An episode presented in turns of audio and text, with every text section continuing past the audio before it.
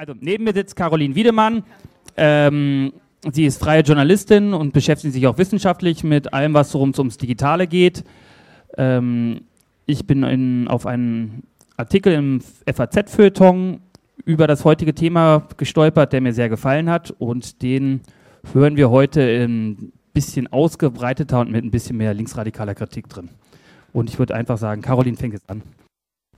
Ja, Hallo, geht es? Ist es an? Ja, oder? Nein? Ja. So, ist ein bisschen weit weg vielleicht. Weiß nicht, wie das. Ähm, ja, hallo, vielen Dank für die Einladung und herzlich willkommen. Ähm, freue mich sehr über das rege Interesse und ähm, ja, ich hoffe, das geht mit dem Mikro, wenn es zu hören alle hinten. Ja, gut. Und ja, wie Fabian gerade schon gesagt hat, basiert äh, ein Teil meines Vortrags auf so einem Artikel, den ich neulich geschrieben habe. Und ähm, genau, ich stelle erstmal am Anfang so, so oder mache so einen Überblick über alles, was sich im Bereich KI äh, so getan hat in der letzten Zeit. Ähm, beginne mit einem prominenten Beispiel, das ja viele kennen dürften und ähm, ja, zumindest man dann schon mal gesehen hat, vielleicht wenn man auf Facebook ähm, dieses Bild zur Veranstaltung sich angeschaut hat, Sophia, und, äh, und werde dann zu so ein bisschen kritischerer Analyse kommen ähm, und da Einzelnes anreißen, was wir dann vielleicht aber lieber noch gemeinsam in der Diskussion vertiefen können. Ja, also hier geht es los mit einem Video. I've never had this experience before. I've interviewed lots of different people over the years. Um, but this one is going to be. Also, aber nochmal kurz ähm, bei Sophia zu bleiben. Am Ende des Interviews verließ Sorkin, der Journalist, ihr die saudi-arabische Staatsbürgerschaft und sie bedankte sich für die Ehre, der erste Roboter zu sein, der diese Anerkennung erhält. Der Fall hat für Aufregung in Saudi-Arabien gesorgt, weil nun offensichtlich ein Roboter mehr Rechte hat als viele BewohnerInnen des Landes, vor allem Bewohnerinnen natürlich. Frauen durften dort bis vor kurzem nicht allein Auto fahren, geschweige denn öffentlich Reden halten und dann bekommt plötzlich eine Roboterfrau eine eigene Bühne und trägt nicht mal ein Kopftuch. Für Hanson Robotics, den Hersteller der Puppe, ging die PR-Nummer trotzdem auf. Nicht nur die Typen im Saal filmten den Roboter ununterbrochen begeistert mit dem Handy, das Publikum zu Hause, das sich die Sophia-Show auf YouTube ansah, fand ebenfalls, wow, so weit sind Roboter schon entwickelt. Fast drei Jahre nachdem etwa der Unternehmer und Tech-Visionär Elon Musk, der Physiker Stephen Hawking und andere ExpertInnen in einem offenen Brief vor intelligenten Maschinen warnten, die den Menschen überholen werden, so wie etwa hier auf dem Bild. Sophia hatte sich zu diesen Sorgen schon geäußert, als sie vor ein paar Monaten beim Talkmaster Jimmy Fallon eingeladen war. Die beiden knobelten auf der Bühne, Sophia, der Roboter, gewann und sagte, das ist ein guter Start für meinen Plan, die Menschheit zu unterwerfen. Dann lachte sie und fügte hinzu, just kidding. Wie nah sind sich Mensch und Maschine mittlerweile wirklich? Rein äußerlich schneidet Sophia nicht schlecht ab. Ihr Antlitz ist aus einer elastischen Silikontextur. Sie beherrscht 62 verschiedene Gesichtsausdrücke, reagiert auf Ton und Bild, antwortet flüssig auf Englisch, stellt Augenkontakt mit dem Gegenüber her. Aber innen drin, was passiert da? Die Frage, ob Computer menschenähnlich, selbstbewusst, intelligent und autonom werden können, spaltet die Forschung zu künstlicher Intelligenz seit ihren Anfängen in den 50er Jahren. Neu ist, dass diejenigen, die das glauben, immer öfter Gehör finden. Leute wie Musk und Hawking, die davor warnen, aber auch diejenigen, die wie Raymond Kurzweil, Chefentwickler bei Google, von der Verschmelzung von Mensch und Maschine träumen. Oder Jürgen Schmidhuber, der mittlerweile prominenteste deutsche Apologet der nahenden Computeremanzipation, der ähnlich euphorisch wie Kurzweil in die digitalisierte Zukunft schaut. Doch anders als Kurzweil, der Google-Chefentwickler, prophezeit Schmidhuber nicht, dass der Mensch zur Cyborg und unsterblich wird. Er glaubt vielmehr an die Musk-Version, und zwar, Computer werden die Menschen in jeder Hinsicht überholen. Schmidhuber allerdings alarmiert das nicht, er freut sich darauf. Schmidhubers Karriere zeigt, warum diese Stimmen in der KI-Forschung lauter werden. Vor kurzem hatte im Silicon Valley noch niemand etwas von ihm, dem wissenschaftlichen Direktor des Schweizer Forschungsinstituts für künstliche Intelligenz, gehört.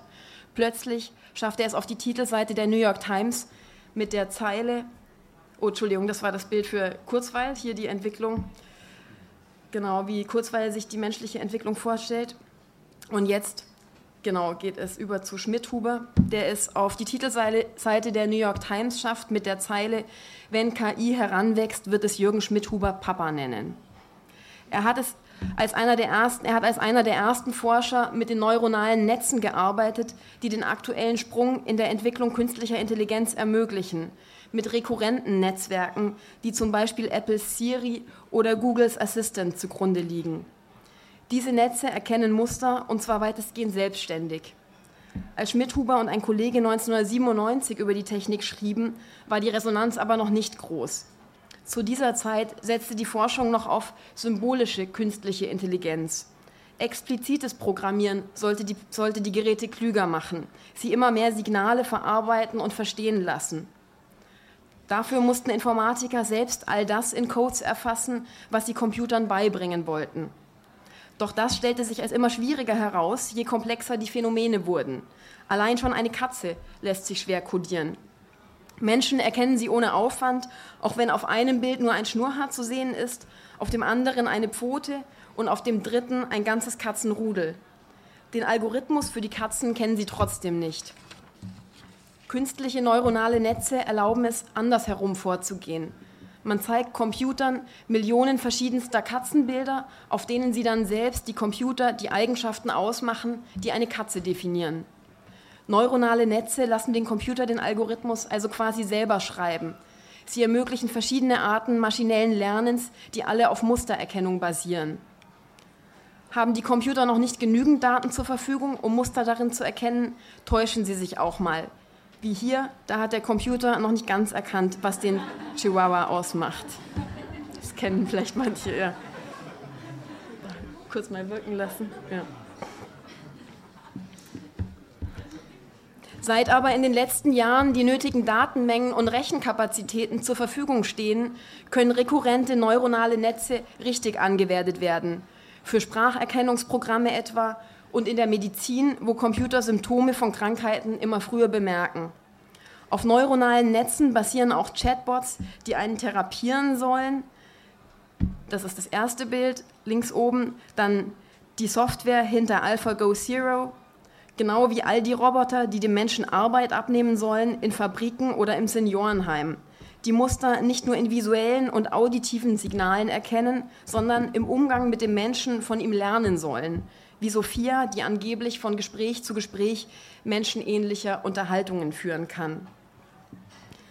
Man baut den Computer also möglichst nach dem Vorbild des menschlichen Gehirns und erhofft sich davon, dass er dann auch so funktionieren wird und dass er besser wird als das Original. Das hoffen Schmidhuber und andere führende InformatikerInnen nicht nur, davon sind sie überzeugt.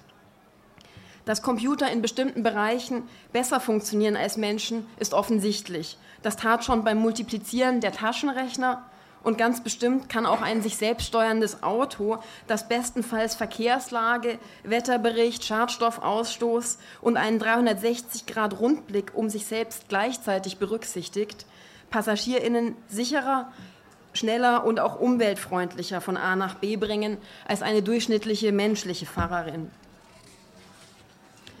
Will man aber behaupten, der Mensch sei deshalb dümmer als das Auto, muss man Intelligenz auf das Lösen von Problemen, auf die effiziente Erfüllung von Aufgaben reduzieren. Genau das tun diejenigen, die an die Computeremanzipation glauben. Sie sagen, bei Menschen sei das doch auch nicht anders. Intelligenz definiere sich über das effiziente Lösen von Problemen. Selbst wenn man diese Definition von Intelligenz aber gelten ließe, lässt sich doch entgegnen, dass der Mensch die Probleme selbst definiert, der Computer dagegen programmiert wird, etwas zu tun und die neuronalen Netze ihm dabei helfen, dafür eine effiziente Strategie zu entwickeln. Schmidhuber und Co. allerdings behaupten, es gäbe bereits Systeme, die sich ihre Ziele selbst stecken.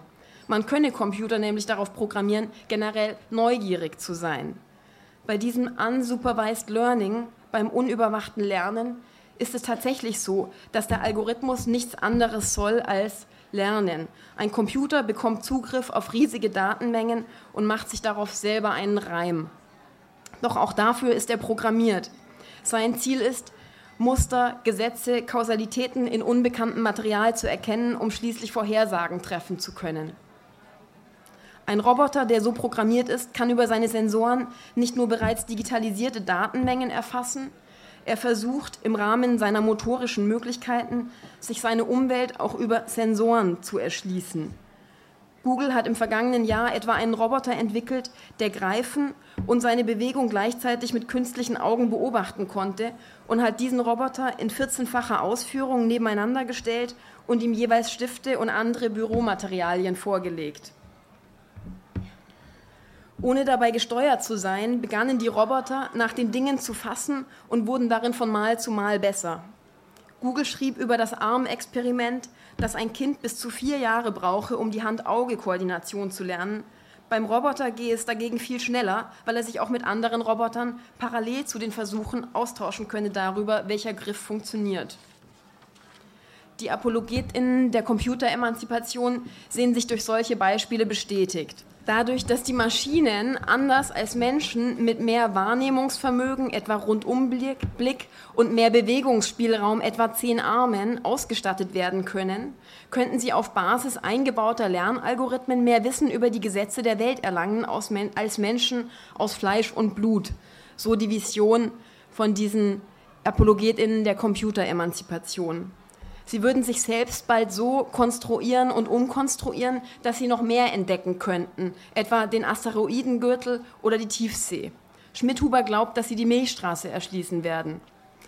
Noch sind die Computer zwar längst nicht so weit, alle dieser sogenannten künstlichen Intelligenzen funktionieren bislang entweder nur in ganz bestimmten Bereichen oder nur nach ganz bestimmten Anforderungen.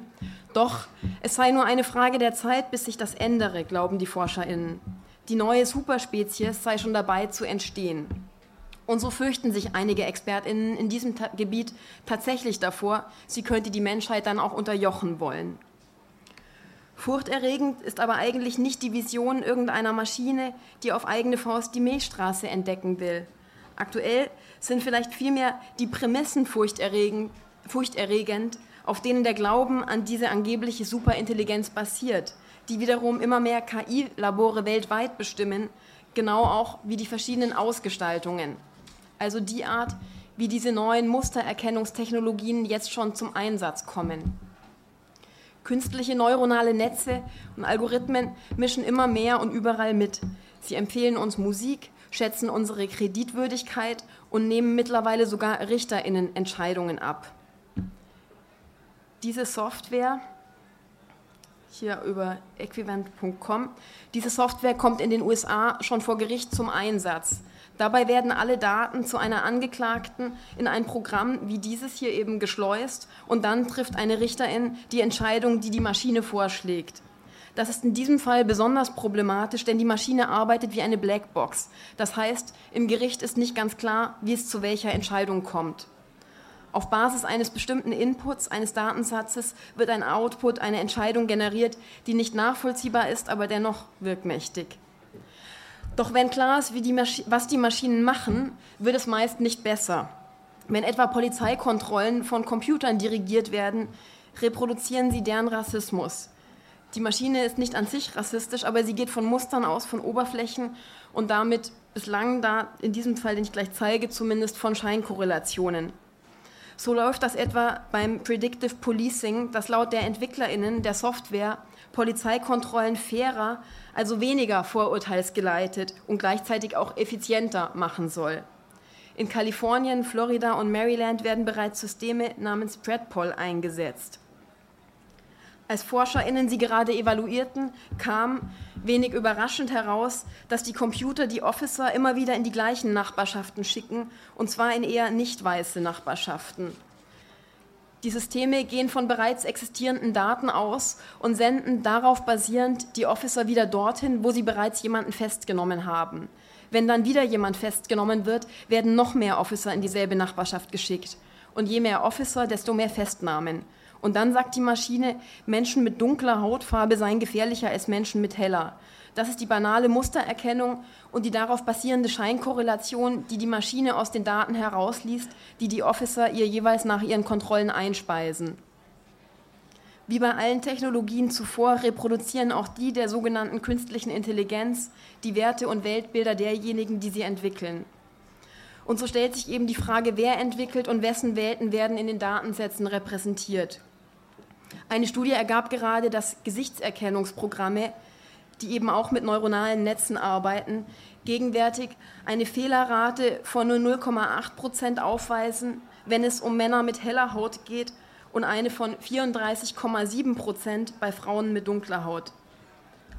Das ist das Bild zu dieser Studie. Das zeigt, wie die Datensätze aussahen, die die Entwickler der Programme, also dieser Gesichtserkennungsprogramme, den Computern einspeisten. Eine andere Studie ergab kürzlich, dass Frauen auf Google weniger Werbung für hochdotierte Jobs gezeigt bekämen. Der Algorithmus hatte wohl bereits erkannt, dass sie in dieser Welt ohnehin weniger Chancen darauf haben. Das ist der Feedback Loop, der angeblich die Effizienz jedes Systems steigert. Und was Effizienz ist, wird eben auch von denen definiert, die die Systeme entwickeln. Ja, welche Männerfantasien in die Maschinen einfließen, zeigt ja auch die Gestalt von Sophia. Die Entwicklung dieser Technologien und der damit zusammenhängenden Ideen kybernetischer Feedback-Schleifen ist zutiefst mit den gegenwärtigen kapitalistischen Herrschaftsverhältnissen verbunden und verschärft sie weiter. Automatisierung führt zur weiteren ökonomischen Spaltung, denn sie macht menschliche Arbeitskraft, wie Studien zeigen, vor allem in Bereichen überflüssig, auf denen eine Mittelklasse basierte. Im globalen Maßstab bleiben, so die Vorhersagen, ein paar sehr gut und viele sehr schlecht bezahlte Jobs bestehen. So resümierte Andrew McAfee, Co-Direktor der MIT-Initiative zur Digital Economy, gerade in einem Vortrag, If current trends continue, the people will rise, will rise up before machines do. Das kümmert aber diejenigen nicht, die den Diskurs und die Entwicklung in den KI-Laboren weltweit bestimmen. Entschuldigung, das war das zum genau Arbeiten. Hm. Hm. Das kümmert aber diejenigen nicht, die den Diskurs und die Entwicklung in den KI-Laboren weltweit bestimmen, die global immer mächtiger werden, über immer mehr Gelder verfügen. Dort regiert der Größenwahn, bei denen, die wie Schmidhuber davon ausgehen, dass alles, was existiert, einer Kausalität folgt, die letztlich der Mensch mit seinen Instrumenten, mit den Robotern, die er einst gebaut haben wird oder in die er sich selbst verwandelt haben wird, erfassen kann. Dass der Mensch er, der Mensch oder was er dann eben sein wird, alles, was überhaupt ist, vermessen, verstehen und damit beherrschen können wird. Bei Kollegen von Schmidhuber kommt das noch deutlicher zum Ausdruck. Sie nennen sich Transhumanisten und bekämpfen, ganz männlich, ihre eigene Endlichkeit und freuen sich schon darauf, ihre jeweiligen Identitäten downzuladen und auf unsterbliche, intelligente Roboter zu kopieren, um jeweils einzeln ewig zu existieren. Der Mensch sei eine Menge von Prozessen, die sich in humanoiden Robotern nachbauen ließen, schrieb Tony Prescott, Direktor des Zentrums für Robotik an der Universität Sheffield, kürzlich in einer Titelgeschichte des New Scientist. Und auch die EU setzt auf die Digitalisierung des Körpers und hat eine Milliarde Euro in das Human Brain Project investiert, das das menschliche Gehirn komplett simulieren soll. Von Cyborgs träumte einst ebenfalls Donna Haraway, Ihr Manifest stellte allerdings eine postmoderne, postpatriarchale, postkapitalistische und postgender-Gesellschaft in Aussicht. Haraways Cyborg war eine ironische Metapher für eine neue Dimension des Kapitalismus und gleichzeitig der Verweis auf die, ihm, auf die ihm inhärente Möglichkeit des Widerstands. Cyborgs sind bei ihr kybernetische Hybride aus Maschinen, Artefakten und Organismen, die überkommene Hierarchien zwischen physikalischem und nicht physikalischem Mensch und Tier, Natur, Kultur, Mann, Frau aufheben. Sie sind Effekt der kapitalistischen Entwicklung und deshalb auch verwoben mit der Informatik der Herrschaft. Und doch wohnt ihnen emanzipatives Potenzial inne für neue Formen der Solidarität und Subversion. Die neue Cyborg-Vision egal ob sie eher die Milchstraße entdecken oder ihre Erfinder unsterblich machen soll, hat jeden Wunsch nach Kollektivität und Herrschaftskritik verloren. Dafür passt sie gut in eine Gesellschaft, in der jene Technologien gefördert werden, die zahlungskräftige Interessentinnen finden und der allgemeinen Direktive der Effizienz und Leistungsoptimierung entsprechen. In der also neoliberale Ideologie kybernetischer Technodeterminismus und Biopolitik noch weiter verschmelzen.